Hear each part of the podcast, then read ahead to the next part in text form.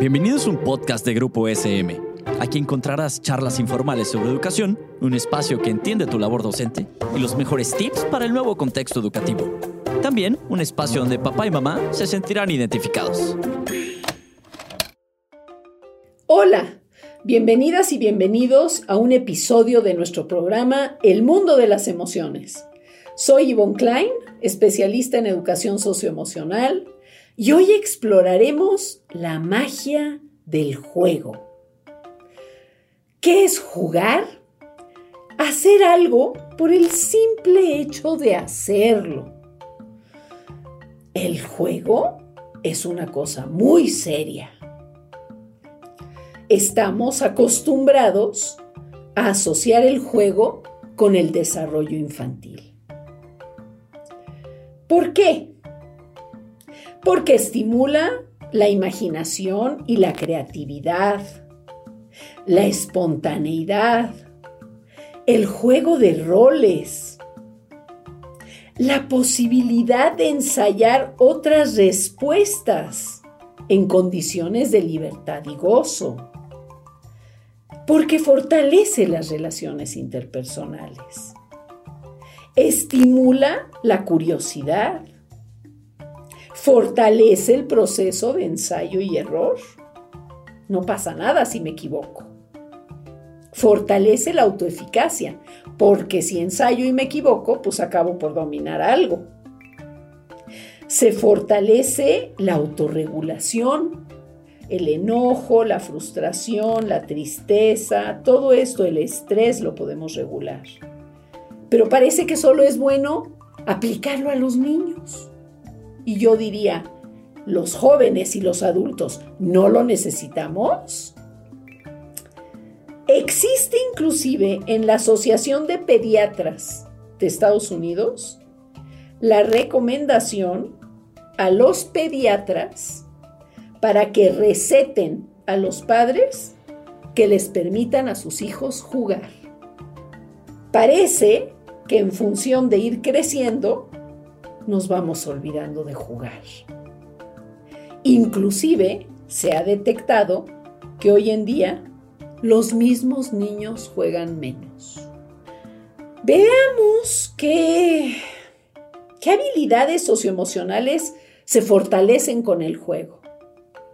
El juego nos da muchas posibilidades.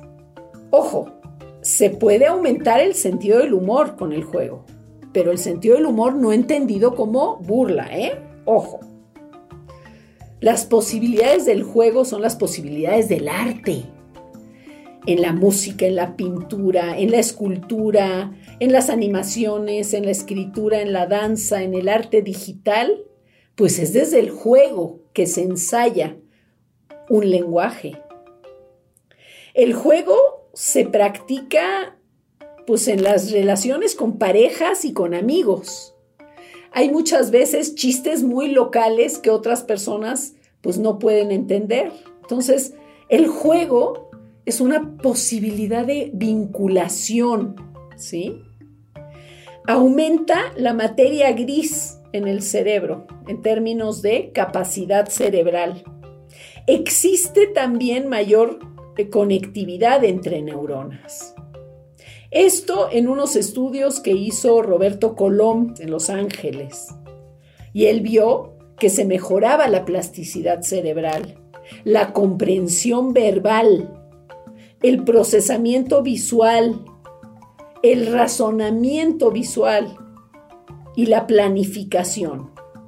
¿no? Esto lo hizo a partir de, de videojuegos, los videojuegos del profesor Layton, que parece que este, permiten pues jugar desde un lugar constructivo.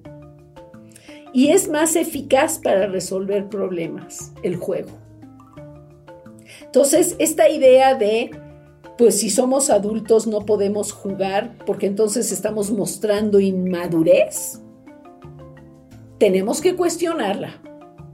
Y también tenemos que darnos cuenta que Muchas veces al jugar tenemos que experimentar una autorregulación de la vergüenza.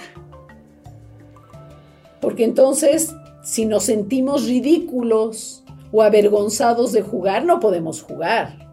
Los niños cuando juegan ponen la piel y realmente se creen, pues estos héroes que inventan, ¿no? ¿Cómo se aprende a jugar? Bueno, primero valorando la importancia del jugar. Segundo, cuestionando las creencias que tenemos que nos están limitando para jugar.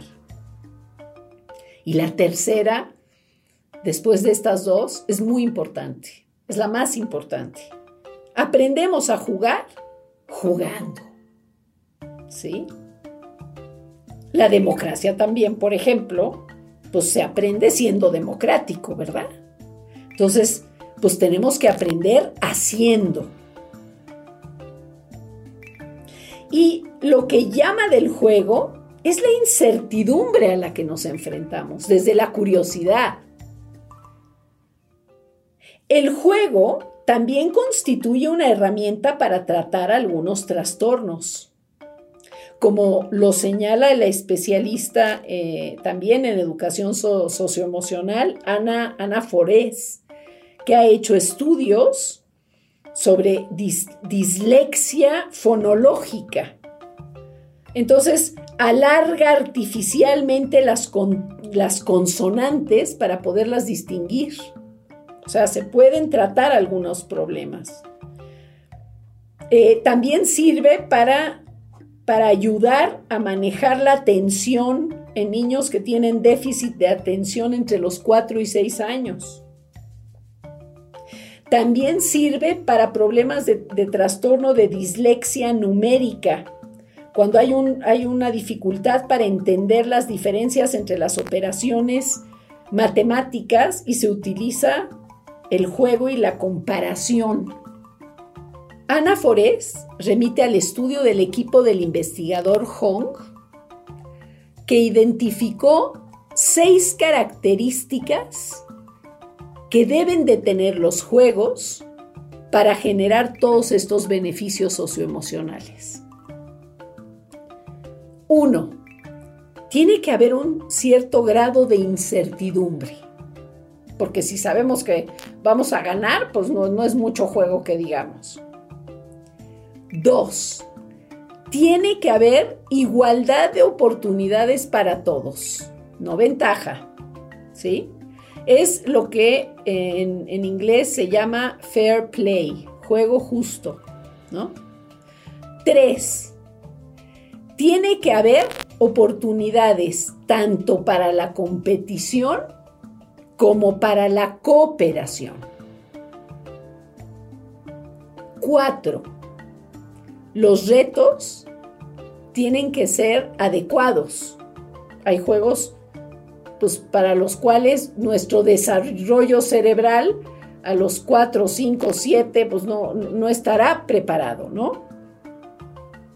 Tiene que permitir una flexibilidad en la toma de decisiones. ¿Para qué? Para explorar. Y tiene que ver una interactividad, ¿no? tenemos que enfrentarnos con lo de afuera, pero también con lo de adentro. Es un proceso interactivo y intraactivo. Bueno, pues ya llegó la hora de despedirnos. Muchas gracias por acompañarme en este viaje emocional y no dejes de acompañarnos en, el próximo episodio del mundo de las emociones. Muchas gracias. Esto fue un podcast producido por Grupo SM. No olvides suscribirte al programa para que no te pierdas ninguno de los episodios. Síguenos en nuestras redes sociales y nos vemos en la siguiente ocasión.